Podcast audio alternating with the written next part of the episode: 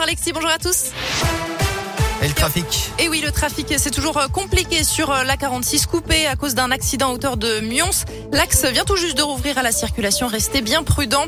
Et puis les précipitations de ces derniers jours ont gonflé les cours d'eau. La Saône et le Rhône sont toujours placés en vigilance crue à Lyon. À la une, Auvergne-Rhône-Alpes passe la barre des 8 millions d'habitants d'après les chiffres du recensement de 2019 publiés hier. La région reste la deuxième la plus peuplée de France. Même tendance dans le Rhône avec près d'un million neuf cent mille habitants en plus. C'est 100 000 personnes de plus en six ans. Lyon reste la ville la plus peuplée, bien sûr, devant Villeurbanne, Vénissieux et Vaux-en-Velin. La France a de nouveau franchi un record de contamination au Covid, plus de 200 000 cas lors des dernières 24 heures. Chiffre dévoilé par le ministre de la Santé. Hier, Olivier Véran a été auditionné par l'Assemblée nationale. Il en a profité pour préciser que le passe vaccinal deviendrait obligatoire dès l'âge de 12 ans. En revanche, il ne sera pas exigé pour se rendre à l'hôpital ou dans un EHPAD.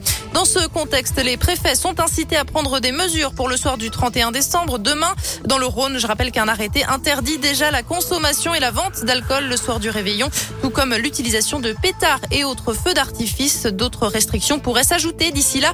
Dans l'un, par exemple, les bars devront fermer à 1h du matin.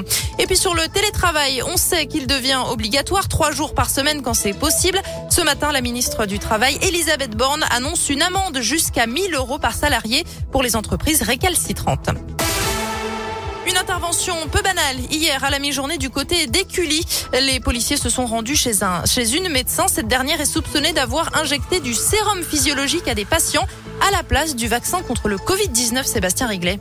Ah oui, c'est une patiente qui a contacté la police hier dans la matinée. Elle sortait tout juste d'un rendez-vous chez le médecin avec toute sa famille.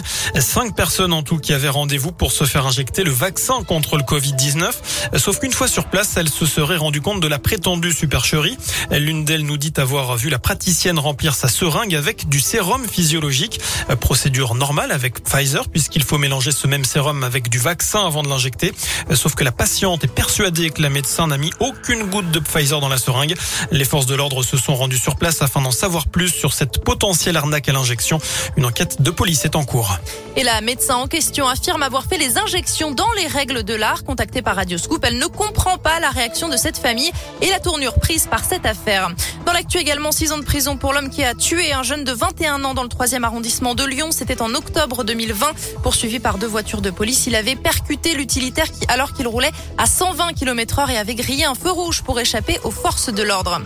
Du sport pour terminer ce journal et du basket, c'est la sélection étrangère qui s'est imposée hier soir lors du All-Star Game. Score final après prolongation 111 à 110, un show spectaculaire qui a réuni près de 16 000 spectateurs à Paris-Bercy.